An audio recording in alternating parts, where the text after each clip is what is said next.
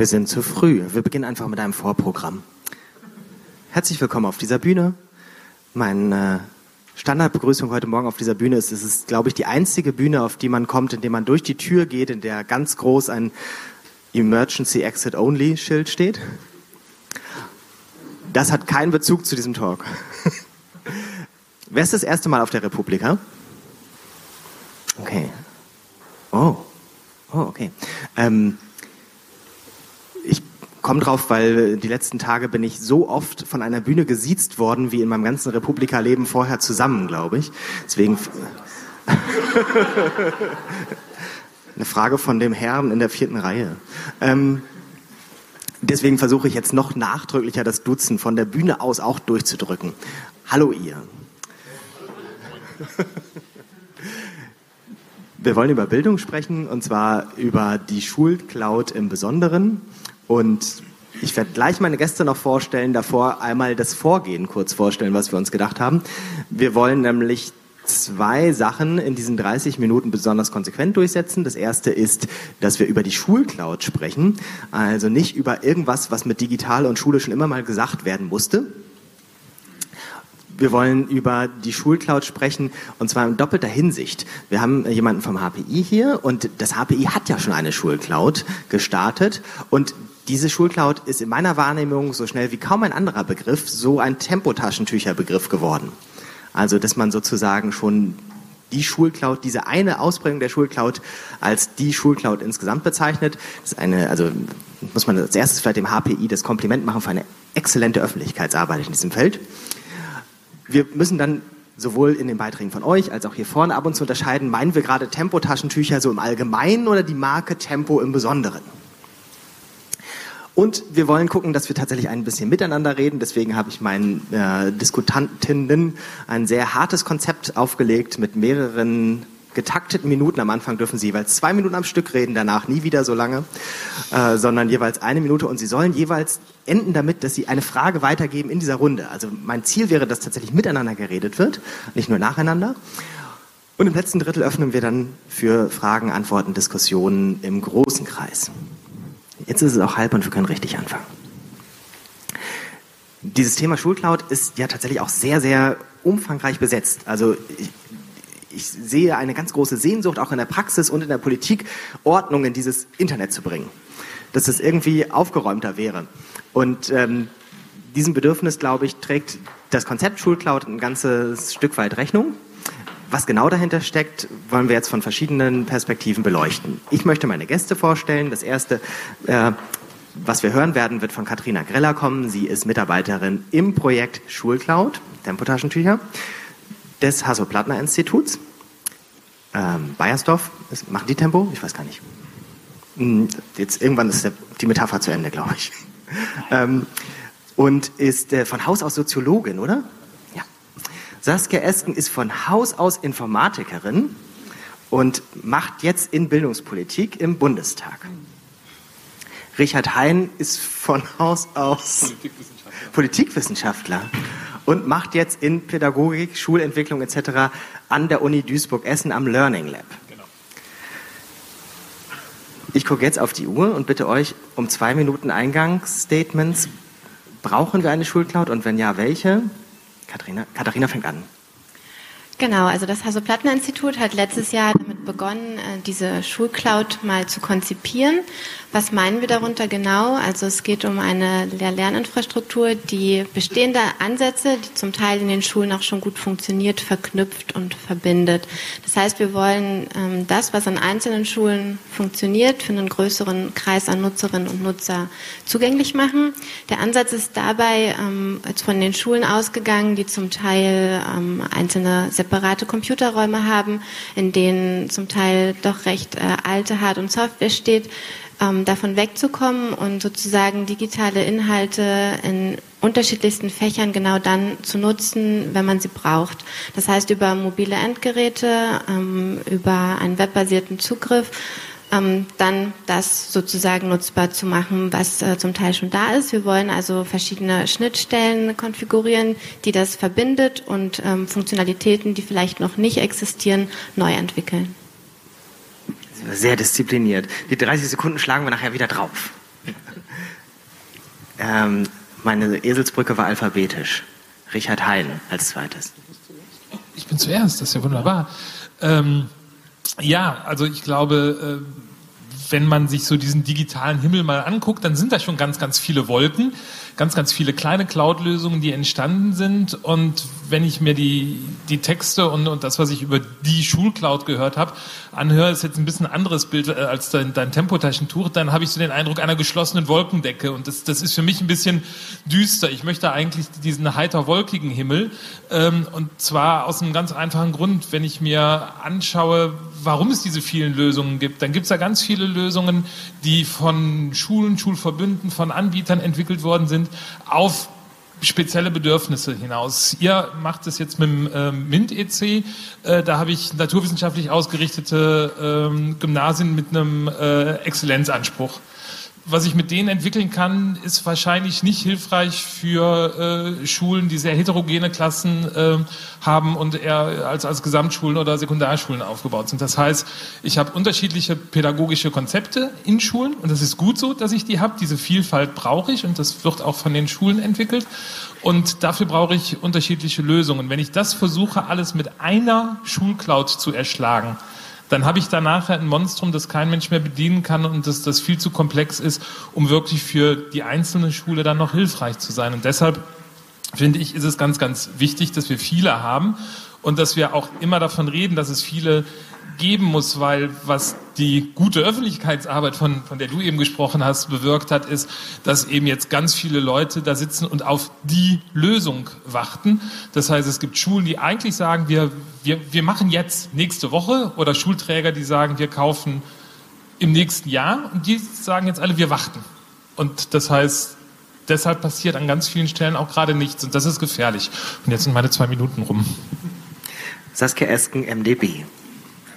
Ja, ich verstehe ja von den Sachen nichts, deswegen musste ich in der Zeitung nachlesen, habe ähm, äh, Frankfurter Allgemeine gelesen, wo Herr Professor Meinl äh, seine Idee von einer Bildungscloud ausgebreitet hat und ich ähm, äh, kam immer tiefer in diese Idee. Für die Unwissenden? Ja, Christoph Professor Meinl ist? Ist, ist äh, der Leiter des HPI, genau, dein Chef. Genau. Und ähm, er hat äh, äh, dort diese Idee ausgebreitet und ich, je tiefer ich mich reingelesen habe, desto mehr habe ich gedacht, Mann, das ist eine richtig geile Idee. Und ich habe noch ein bisschen tiefer gelesen, dann dachte ich als nächstes, sag mal, aber dieses Internet, das gibt's doch schon, oder? Und mh, hm, das ist eigentlich auch so ein bisschen mein Kritikpunkt. Ja, heute höre ich, und das ist auch was mit Öffentlichkeitsarbeit, heute höre ich schon, ihr wollt bestehende äh, Lösungen verknüpfen. Das ist neu, das entspricht nicht dem, was anfangs mal die Idee war, aber äh, es ist, glaube ich, wäre ein richtiger Schritt in die Richtung, wobei ich ehrlich glaube, ich bin mir nicht sicher, ob wir das HPI dazu brauchen diese bestehenden Lösungen zu verknüpfen. Aber dass man darüber nachdenkt und Schnittstellen und Standards äh, und sowas mal äh, sich Gedanken macht, ja. Dann habe ich übrigens noch mal gestern hier in der Süddeutschen Zeitung einen Artikel gelesen zu einem ganz anderen Thema eigentlich, ja, nämlich zu äh, äh Energiekonzernen und, äh, und Energiewende und äh, den Hinweis, ähm, digital ist dezentral. Ja, und so ist es eben. Und so ist es auch in der, in der Schule und in den, in den Bundesländern, die ihre Zuständigkeiten haben und äh, mit den vielen Lösungen, die da als Graswurzel entstanden sind und die Verknüpfung brauchen, aber das kriegen die schon hin. Nächste Phase der Diskussion. Wir gucken mal, wie gut es klappt, dass ihr mich überflüssig macht, indem ihr kurze Statements habt, die jeweils einer Person aus dem Kreis weitergeben, das Wort am besten mit einer Frage am Ende. Du darfst wieder anfangen. Gut, wo fange ich jetzt an bei den ganzen Vorlagen, die eben kamen? Also ähm, braucht es das HPI, um diese Schulcloud zu entwickeln? Ich bin der Meinung schon. Wir haben äh, jahrelange Erfahrung in dem Bereich komplexer Softwarearchitekturen und in dem Bereich ähm, von digitalen Bildungslösungen ansetzen für eine große Menge an Menschen, ähm, dass sie dann ganz unterschiedlich ausgestaltet werden können, ob jetzt auf äh, Länderebene oder auf Schulebene, das ist davon ganz unabhängig. Ähm, es geht sozusagen eher darum, ja, ein großes Angebot zu schaffen, ähm, das nutzbar zu machen. Und meine Frage wäre jetzt äh, an meine Nachbarin, wie geht das Thema digitale Bildung beziehungsweise auch Cloud-Lösungen im digitalen Bereich im Bundestag weiter? Gibt es da nächste Schritte oder wie willst du das Thema auch weiter voranbringen? Ich antworte jetzt. Mhm. Okay. Der äh, Bundestag hat sich schon 2015 in einem umfassenden Antrag genau zu dem Thema äh, und Beschluss ja äh, befasst und hat äh, eben genau die Vernetzung der äh, politisch zuständigen Ebenen, nämlich von Bund und Ländern und Kommunen, ähm, äh, vorgeschlagen. Und das ist ja jetzt im Rahmen der, dieses Investitionsvorhabens Digitalpakt D und im Rahmen der Umsetzung der KMK-Strategie, glaube ich, auch auf einem, ganz guten Weg. Ähm, äh, ich würde dann nat natürlich auch eine Frage anschließen, aber die geht an dich zurück ähm, und äh, die äh, stellt sich, wenn ich, wenn ich der Meinung bin, dass das Lernen ähm, an unseren Schulen dahin gehen muss, dass es stärker vernetzt, auch über Schulgrenzen, über nationale Grenzen, über Ländergrenzen nebenbei bemerkt, stattfinden muss, kollaborativ und kommunikativ. Inwiefern ist die äh, Schulcloud-Idee äh, des HPI, äh, komplexe Softwaresysteme, dafür eine Lösung? Also Gut, komplex im Großen, ähm, dann aber auch modular, bestehend aus vielen Einzelteilen, vielen äh, kleinen Microservices sozusagen. Die sind ähm, alle ja nicht ähm, abschließend oder können auch ausgetauscht werden. Das ist sozusagen ziemlich agil. Das heißt, es ist eine zukunftssichere Lösung oder zukunftsgerichtete Lösung, ähm, die ähm, sich sozusagen weiterentwickeln kann. Das heißt, ähm, wer weiß, was in zehn Jahren ist oder in fünf Jahren, dass das dann agil eingebunden werden kann. Ich sprach aber vom Vernetzen von Menschen. Ja, ähm, also in Bezug jetzt auf die Schulcloud, was es dort an kollaborativen Angeboten oder ähnliches geben soll, also Tools, die unterschiedliche Menschen miteinander verbinden oder aber natürlich auch, dass das, was ähm, einzelne Lehrkräfte vielleicht an guten Materialien entwickelt haben, dann weiteren zugänglich zu machen, auch äh, schulübergreifende Projekte ähm, darüber abzubilden. Das ist zum Beispiel auch über dieses äh, MINT-EC-Netzwerk ähm, ganz gut schon ähm, nutzbar. Das heißt, das ist ein Netzwerk, ähm, was länderübergreifend besteht, ähm, was nicht vor diesen Ländergrenzen Halt macht und ähm, sozusagen da Angebote zu entwickeln, sodass da die Zusammenarbeit zwischen unterschiedlichen Menschen leichter möglich wird, ist auf jeden Fall ein Ziel. Gut, eine, eine Frage dann äh, nach rechts gerichtet. Ich habe äh, von deinem Ansatz der EduText gehört. Da hatte ich ähm, überlegt, ähm, wie skalierbar ist das? Wie wird das genutzt? Vielleicht kannst du noch mal kurz erklären, was dahinter steckt und wie das vielleicht auch in diesem Kontext hier reinspielen könnte. Das ist, ein, das ist ein schönes Beispiel, dass du das aufgreifst. Ähm, EduText ist eigentlich so, ein, so, eine Idee eines, eines Social Bookmarkings für Lehrer. Ich kann das, was ich im Internet gefunden habe, verschlagworten und damit anderen zugänglich machen.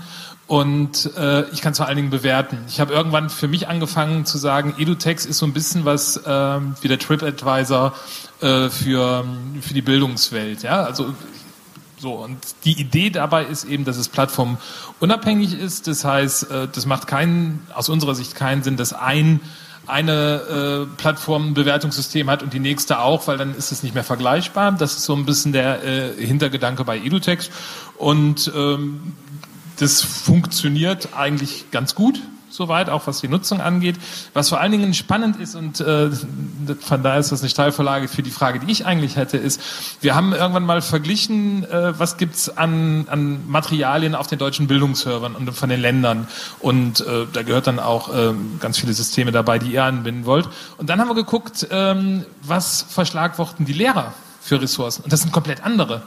Das eine war ein Pool von 50.000, das andere war ein Pool von 20.000 Ressourcen und die Schnittmenge, das, was äh, Redaktionen ausgewählt haben und das, was Lehrer ausgewählt haben, die Schnittmenge war im mittleren dreistelligen Bereich. So, ja, das heißt, äh, wir haben Lehrer, die mit einem ganz anderen Blick auf Materialien gucken. Und wenn wir jetzt nochmal Schüler dazu nehmen würden und sagen, welches Material hat dir denn eigentlich wirklich beim Lernen äh, geholfen, kämen wir nochmal zu anderen Sachen. Und das wäre so eine Frage, die ich bei dem, was ich über eure Cloud gelesen habe, auch ganz spannend finde.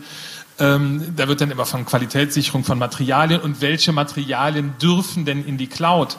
Und was ich mir eigentlich wünschen würde aus der Perspektive von Schulen, mit denen ich arbeite, ist, dass diese Materialien erstens offen sind und von Lehrern kommen dürfen. Da sind wir beim Thema OER. Und noch wichtiger, dass da auch Materialien reinkommen dürfen, die von Schülern gestaltet worden sind, Lernvideos etc. Und das finde ich spannend äh, zu sehen, wenn ihr sagt, ihr kontrolliert den Zugang und ich sage, aber ich möchte ihn so offen wie möglich haben. Wie finden wir da zueinander? Genau, also es ist nicht so, dass wir den Zugang kontrollieren oder da Qualität sichern. Das wird häufig äh, von uns gewünscht, jetzt auch auf Seiten der Schulen oder so. Wie stellen wir denn sicher, dass da kein ungeeignetes Material reinkommt oder ähnlichem? Das ist gar nicht unser Ansatz. Also wir wollen überhaupt nichts reglementieren. Was ist denn ungeeignet? Ähm, gefährden, diskriminierend, was auch immer. Also jetzt sowas. Ne? Also uns geht es genau darum, dass wir solche Inhalte, die zum Beispiel auch von Schülerinnen und Schülern erstellt wurden oder halt von Lehrenden, dass die dort reinkommen und dass die halt für breitere Nutzer äh, zugänglich sind. Ähm, es geht also wirklich um ein breites Spektrum. Es geht natürlich auch um Inhalte von äh, Verlagen oder von alternativen Bildungsanbietern. Es geht aber auch um OERs. Es ist wirklich eine Bandbreite. Ähm, wir haben da überhaupt keine Präferenzen, sondern wollen halt ein möglichst breites Spektrum ähm, zeigen. Soll ich mal? Ja. ähm, ich stelle mir gerade einen Lehrer vor, der in dieser Infrastruktur sucht und nach einem Schlagwort für ein Material sucht. Also weiß ich nicht. Ähm, Erfindung der Brief, wie sagt man, Postkarte oder sowas. Und dann gibt es nur ein Material, was von diesem Verlag entwickelt wurde und eins, was von diesem Schüler entwickelt wurde dort. Wer bestimmt den Algorithmus, der entscheidet, was oben steht? Also genau dieses Thema dieser Bewertungssysteme oder Empfehlungen oder ähnliches ist eins, was ähm, ein großes ist, ähm, was auch noch nicht gelöst ist oder ähnliches, überhaupt nicht. In unserem Projekt geht es ja eher darum, jetzt mal auszutesten, wie sowas funktionieren kann. Also das heißt, diese Schulcloud ist ja auch noch nicht fertig oder so. Wir entwickeln sie gerade auch erst seit äh, Februar diesen Jahres und ähm, machen das gemeinsam mit 26 Pilotschulen. Das heißt, dort mit den äh, Schulleitungen, mit den Lehrenden, mit den Lernenden zusammen das heißt, dieser nutzerorientierte Ansatz, der auch zeigt, was wer möchte und wie wir das dann abbilden können, der läuft sozusagen gerade erst an. Das ist ein ganz wichtiger Satz, was ich eben gesagt habe. Ähm, diese, dieses Bild mit den vielen Wolken, die wir schon haben. Ähm, wir haben in dem, wenn wir über die Schulcloud reden, was du gesagt hast, ne, alle reden dann von der Schulcloud und gucken dann drauf und gleichzeitig müssen wir akzeptieren, dass das was ist, was gerade in der Entwicklung ist und was mit 26 Schulen, mit einer, ich finde die Schulen super, ich kenne ganz viele von den Schulen und habe mit denen zusammengearbeitet und, und, und schätze die Leute sehr, aber die eine ganz klare Ausrichtung haben, Exzellenzförderung, MINT und dergleichen. Und ähm, wir müssen uns klar machen, dass diesen Prozess, den ihr macht, ähm, wir könnten ins Saarland fahren, da kann, kann man sich Leute angucken, die genau das machen. Wir können nach Westfalen fahren, nach Bremen, nach Hamburg. Überall gibt es Leute, die ähnliche Prozesse machen, die aber im Kontext von anderen ähm, Schulen und, und, und, Voraussetzungen zu anderen Ergebnissen kommen. So, also von daher seid ihr eines dieser wunderschönen äh, äh, Schäfchenwölkchen an diesem blauen Himmel und das finde ich wichtig.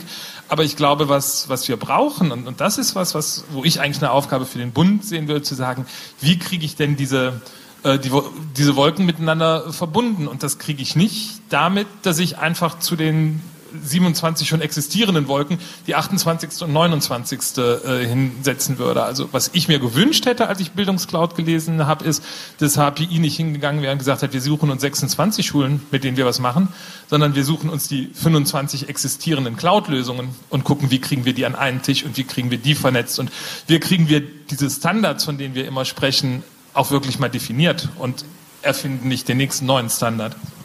Genau, also es ist ja nicht so, dass wir ausschließlich mit diesen 26 Schulen reden, überhaupt nicht, sondern auch gerade mit anderen Lösungen, die wir ja integrieren oder ja verbinden wollen. Also was da an äh, Gesprächen läuft, das ist äh, überaus komplex. Ich habe gerade neulich mal zusammengestellt, was wir seit September so an äh, unterschiedlichsten Kontakten ähm, hatten, Gespräche geführt haben, um da einen Schritt weiterzukommen. Ich bin auf einen Verteiler von 500 äh, Personen gekommen und die sind zum Teil von äh, Bund, von Ländern, von äh, Inhalteanbietern, von anderen Lösungen. Ähm, das heißt, da fahren wir schon einen Ansatz mit unserem begrenzten Personal, sage ich mal, ähm, das möglichst versucht, alles unter einen Hut zu bringen oder da die entsprechenden äh, Schnittstellen. Aber, aber nochmal, alles unter einen Hut bringen, da bin ich wieder bei der geschlossenen Wolkendecke. Da bin ich wieder die, die Klucke, die oben drüber sitzt. Und nochmal die Frage, das ist super, wenn ihr mit den Leuten redet, aber dann nochmal die Frage, warum die neue Lösung entwickeln und nicht die Energie da reinstecken, die vorhandenen Lösungen klug miteinander zu verbinden. Okay, die Formulierung war nicht clever gewählt. Ähm, es geht genau darum, diese bestehenden Lösungen zu verbinden und halt nichts Neues zu entwickeln, sondern die Schnittstellen dazu ent zu entwickeln. Aber wenn ich jetzt zu dem Andreas Palack nach Arnsberg gehe, mit dem ihr zusammenarbeitet und sagt, du, welche sein Schulleiter das ist eine, das ist eine der Schulen, die da mitarbeitet und das ist eine Schule, die macht super Arbeit. Die äh, haben in den letzten zwei Jahren, was das Thema digitale Bildung angeht, die Schule komplett neu erfunden und das ist das ist großartig, was die da machen und haben gesagt, wir machen bei euch bei der Entwicklung mit, weil was uns noch fehlt, ist die Cloud-Lösung.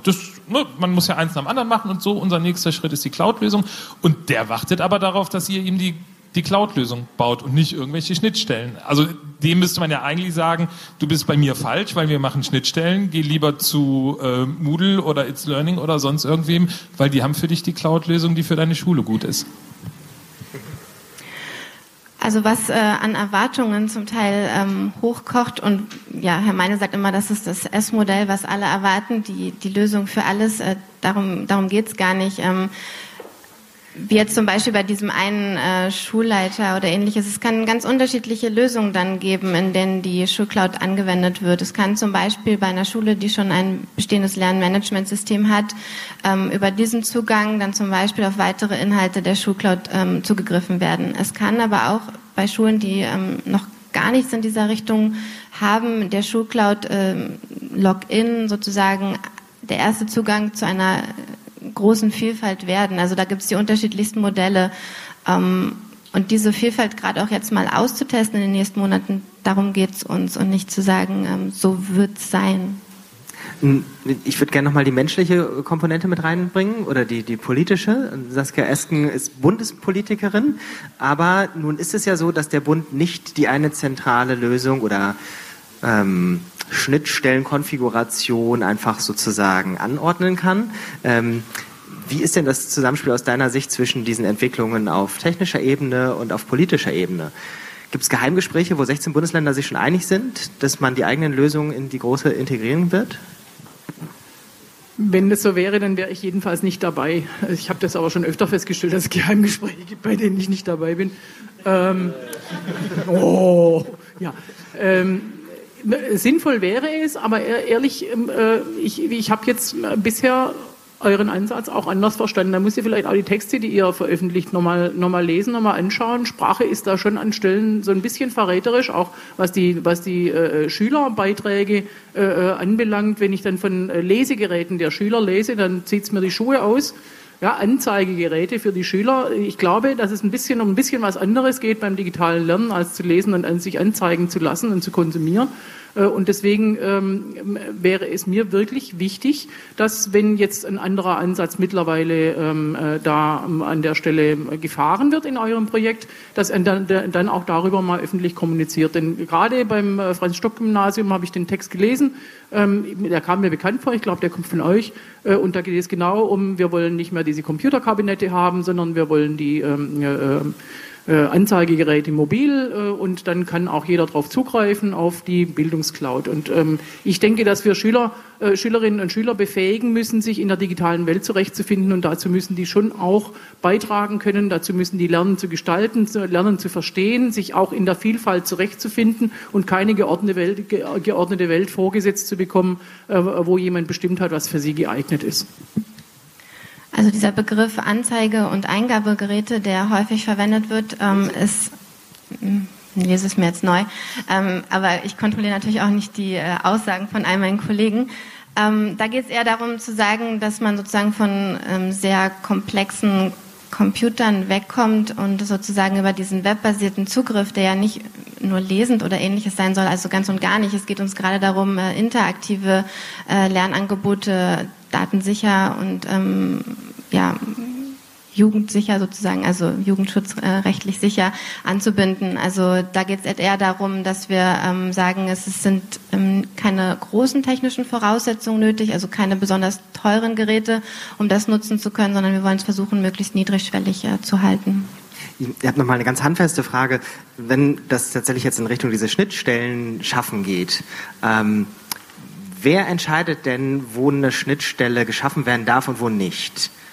Also kann jetzt ich kommen und was machen und kann Google kommen und was machen und kann auch das Land Brandenburg kommen und was machen und sozusagen kann ich mich bei euch melden und sagen, ich hätte gerne eine Schnittstelle, die zu mir passend ist? Äh, ja, im Prinzip schon. Also wir sprechen jetzt, wie gesagt, mit diesen unterschiedlichsten Anbietern von Inhalten und Services und schauen, wie wir die am besten einbinden können. Also Über mit Google und den Verlagen. Es gibt doch oder? was Zentrales, wo die eingebunden werden. Ne? Mensch. Na, sie werden angebunden. Ähm, was wollte ich eigentlich gerade sagen? Gespräche. Ach so, genau. Und dabei nutzen wir natürlich ähm, bestehende Standards und Schnittstellen, die es schon gibt, ob jetzt LTI oder anderes, ähm, um das halt möglichst niedrigschwellig auch für die unterschiedlichsten Anbieter ähm, sozusagen einbindbar zu machen. Da wird es ähm, demnächst auch ähm, ja ein ich sage jetzt mal Webformular oder ähnliches geben, wo man über die unterschiedlichsten ähm, kleinen Basisinformationen dann schon ähm, die ersten ja, Anbindungen schaffen kann. Ähm, ja. Kurz. Kurz. Ganz kurz, okay. Ähm, ich habe mal eine Frage, weil das Ganze ist ja im Moment noch ein BMBF-Projekt, das irgendwie auf zeitlich zwei Jahre oder sowas begrenzt ist. Und danach ist es vorbei und dann habt ihr alles eingebunden und angebunden. So, und wenn, wenn ich sagen würde, wir müssen über Schnittstellen ähm, reden, dann hätte ich gerne so eine Art runden Tisch, wo alle Player irgendwie gleichberechtigt dran sitzen und drüber reden. Ihr habt jetzt alles eingebunden. Und was passiert nach den zwei Jahren? Wer entscheidet dann? Und, und ist es dann immer noch so offen oder ist es dann auf einmal ein geschlossenes System, wo ich dafür zahlen muss oder so? Das ist auch so eine Sache, wo ich glaube, ähm, es ist legitim, dass Leute da mit einem kommerziellen Gedanken äh, sind, aber ich glaube, da muss man dann auch aufpassen, dass auch der Zugang für äh, Inhalte und auch die Möglichkeiten für Schüler Inhalte einzugeben auch, auch weiterhin offen bleiben. Habt ihr da eine Lösung?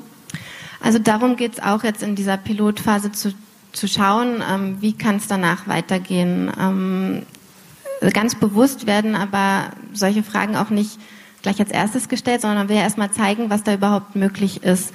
Ähm, zu dem Gedanken, dass alles offen ist, ähm, genau, also von technischer Seite ist das auch alles ähm, öffentlich auf GitHub zum Beispiel dokumentiert und es wird jetzt am 22. Mai den ersten öffentlichen Hackathon geben, sodass wir versuchen, dieses System auch für die unterschiedlichsten Entwickler, Entwicklerinnen ähm, zu öffnen, sodass ähm, das auch nachhaltig dann weiterläuft und nicht nach einer Pilotphase vielleicht nicht mehr weitergetragen wird.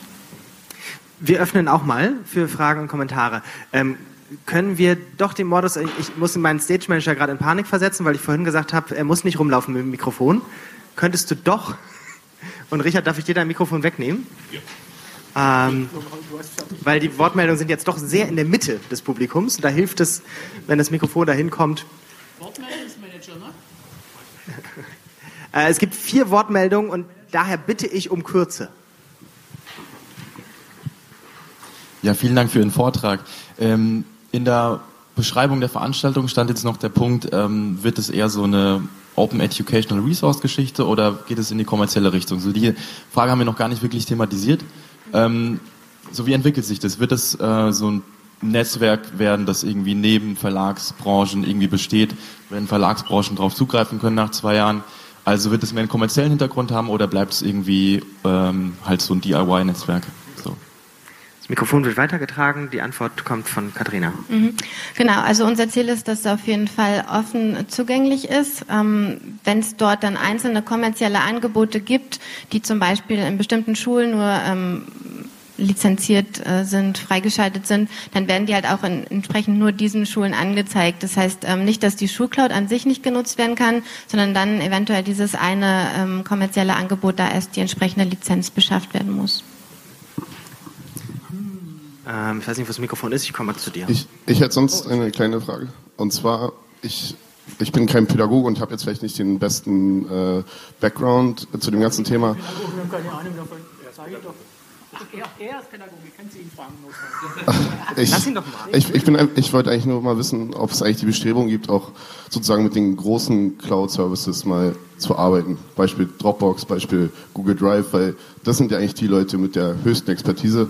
Und soweit ich weiß, macht Dropbox zumindest in Amerika viel im Education-Bereich. Mhm. Und gibt es da eigentlich Bestrebungen, mit denen Sachen zu machen? Weil die machen es, glaube ich, genauso, mit diesen Schnittstellen zu anderen kleinen Tools und so weiter und so fort die gerade auf dem, auf dem Markt, auf dem, ja, auf dem Markt gibt, ist Dropbox ja gang und gäbe. Warum, okay. warum benutzt man das nicht in Schulen? Machen wir mal zwei kurze Antworten. Die Schulcloud, was es sein könnte, und die Schulcloud des HPI im Besonderen. Wenn, wenn wir den, dem, dem Markt der, der Lernerdaten gerne auch Genüge tun wollen, dann machen wir das. Ja, dass wir die, die Daten unserer Schüler und ihrer, äh, ihrer äh, Lerngewohnheiten, ihrer Lernergebnisse und ihrer, äh, des, ihres äh, Eyeball-Trackings, ähm, äh, wenn wir es in die Dropbox stellen wollen, dann äh, bedienen wir damit auch einen Markt, aber ich halte nicht viel davon. Ja, ja, ja moralisch. Informationelle Selbstbestimmung für Schüler? Für die Aufzeichnung da reinsprechen. Oh, oh ja. oh, sorry. Für die, für die informationelle Selbstbestimmung für Schüler ist schon auch ein ho hohes Gut. Und Schülerinnen. Das Mikro. Du nickst. Soll ich auch noch? Wenn du eine abweichende Meinung hast? Ähm, ja, also in der Pilotphase ist es jetzt so, dass wir zum Beispiel alle Server nur am HPI nutzen, also die in Potsdam stehen. Ähm, Wenn es jetzt darum geht, ähm, ganz, ganz viele Schulen darauf zu, zugänglich ähm, zu machen oder die Zugänge zu verschaffen, dann werden wir auf jeden Fall äh, Speichermöglichkeiten, Rechenressourcen auch von großen Anbietern nutzen, aber da natürlich auch ähm, alles muss den deutschen Datenschutzregeln entsprechen. Das heißt, da gibt es dann ähm, unterschiedlichste Modelle, zum Beispiel ähm, dieses Treuhändermodell oder ähnlichem, aber da laufen auch sozusagen noch die ähm, ersten Iterationen, wie wir das dann machen können. Eine letzte Frage in der letzten Minute. Hier vorne war es, glaube ich. Ja, das ist jetzt tatsächlich ein bisschen redundant geworden. Ich wollte das Thema auch ansprechen, weil es noch gar nicht zur Sprache gekommen ist. Ich glaube, das ist ein schlagendes Argument für eine zentrale Lösung, weil wir 16 Datenschutzzentren haben im Land und wir in Schulen immer das Problem haben, dass wir uns A, an fünf verschiedenen Plattformen anmelden müssen und wir müssen die alle erstmal pilotieren lassen und klären lassen. Und ich wollte einmal fragen, welche Alternativmodelle zu so einem zentralen Single Sign-On irgendwie gesehen werden, wo dann datenschutzrechtliche Fragen schon geklärt sind. Dankeschön. Ja, ich, ich glaube, äh das Zentrale hilft uns da wirklich nicht weiter, weil dann habt ihr als Schule vielleicht nachher das zentrale Ding für alle 40.000 Schulen in, äh, in Deutschland. Aber es hilft euch nicht, weil es nicht mehr auf eure Bedürfnisse angepasst ist. Und ja, aber dann kommen auch nachher wieder andere Systeme dazu und ich glaube, wir, wir müssen dieses Thema auch Datenschutz und, und dass ich mich an anderen unterschiedlichen Systemen anmelde, da, da muss ich irgendwie mit, mit leben können und auch das, was die, die äh, weiß ich nicht, Office 365 oder, oder Google Education angeht. Es gibt Schulen, die sich damit beschäftigen. Das sind auch diese kleinen Wölkchen am Himmel und die sich dann Gedanken machen, wie kriege ich das Datenschutz sicher hin. Aber ich glaube, wir müssen für einzelne Schulen, für einzelne Kommunen, für Lernlandschaften, für Leute, die vernetzt miteinander arbeiten, jeweils die richtigen Lösungen erarbeiten. Die können voneinander lernen. Aber ich glaube nicht, dass eine zentrale Lösung irgendwas bringt, weil die kann nachher sich auch nicht mehr dynamisch entwickeln bei aller agilen Programmierung. Noch eine politische Antwort wegen der, wegen der europäischen Datenschutzgrundverordnung und der, der Harmonisierung des äh, Datenschutzrechts. Nicht, das genügt nicht, das auf Bundesebene ein Datenschutzanpassungsgesetz zu machen, sondern auch die Schulgesetze der Länder und andere Gesetze in den Ländern werden angepasst werden müssen, um diese Datenschutzgrundverordnung umzusetzen. Und dann, dann hoffe ich, dass die Datenschutzbeauftragten der Länder und der Kultusministerien sich auch darauf einigen können, was sie empfehlen und wo, worin ihr wie arbeiten könnt. Ein Thema, das noch lange nicht zu Ende diskutiert ist. Wir machen jetzt Schluss, weil jede Minute, die wir länger machen, nehmen wir den nächsten Talk weg, der hier sofort danach beginnt. Ganz, ganz herzlichen Dank für die Diskussion. Weitere Diskussionen am besten da in der Ecke, weil wir jetzt sofort die Bühne umbauen. Erstmal noch einen großen Applaus abschließend für Katrina Greller, Saskia Essen und Richard Hein. Applaus